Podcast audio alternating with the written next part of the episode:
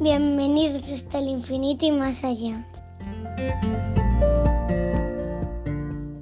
Hola, soy Emma de segundo A, del Colegio Juan Falco. Hoy vamos a hablar del racismo.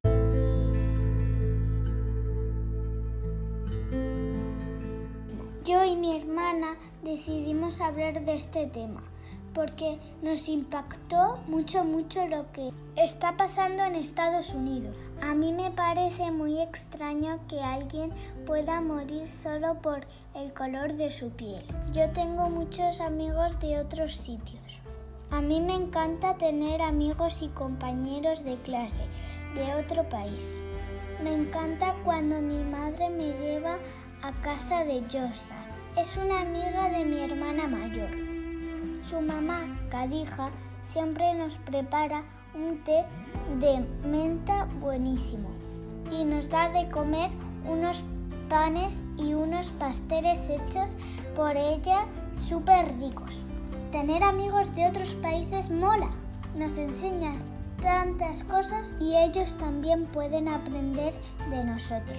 Yo creo que el mundo sería mucho más bello si nos recordáramos que un color de piel no hace una persona mejor o peor que otra.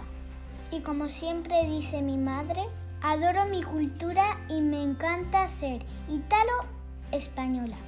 Pero me haría un traje de novia con todas las banderas del mundo. Hola, soy Nora de Quinto A del Colegio Juan Falcó. Después de ver las noticias me sentí muy mal por lo que está pasando en Estados Unidos. Sobre todo intenté meterme en la piel de Jana, la hija de George Floyd, porque creo que tiene que estar pasándolo muy mal. A mí no me gustaría que me pasara eso por algo tan inútil como el racismo. Me parece muy injusto que esa niña ahora no pueda estar con su papá por solo unas ideas absurdas solo por un color. Ojalá el mundo cambie pronto.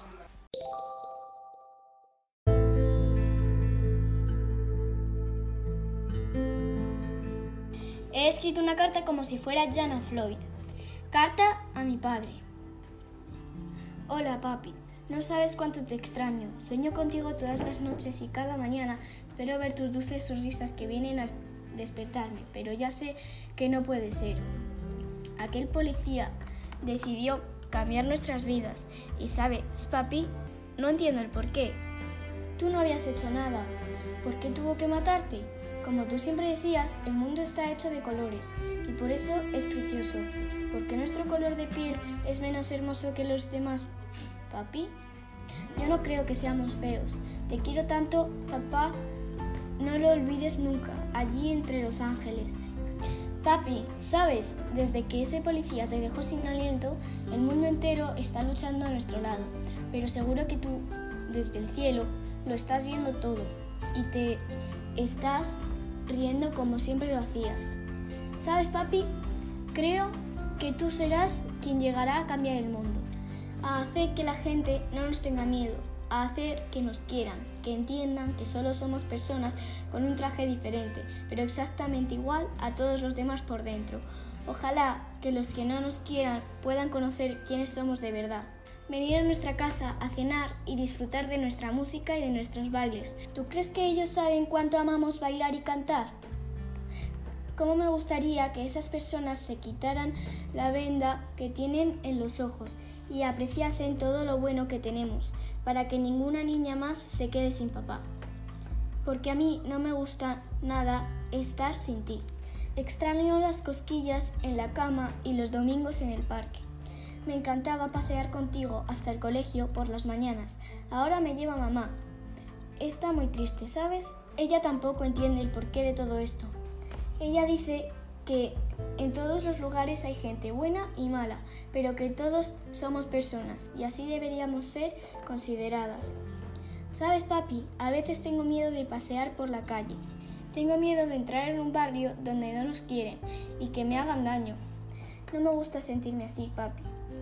Me gustaría poder pasear por cualquier lado de la ciudad y sentir que no hay peligros. Ojalá, papi, tu injusta muerte ayude a romper el muro del racismo. Como tú decías, hay que seguir luchando día a día para conseguir tus sueños. Papi, te quiero y te extraño mucho. No lo olvides nunca, allí donde estés ahora. Yo no te olvidaré jamás. Te amo, Yana.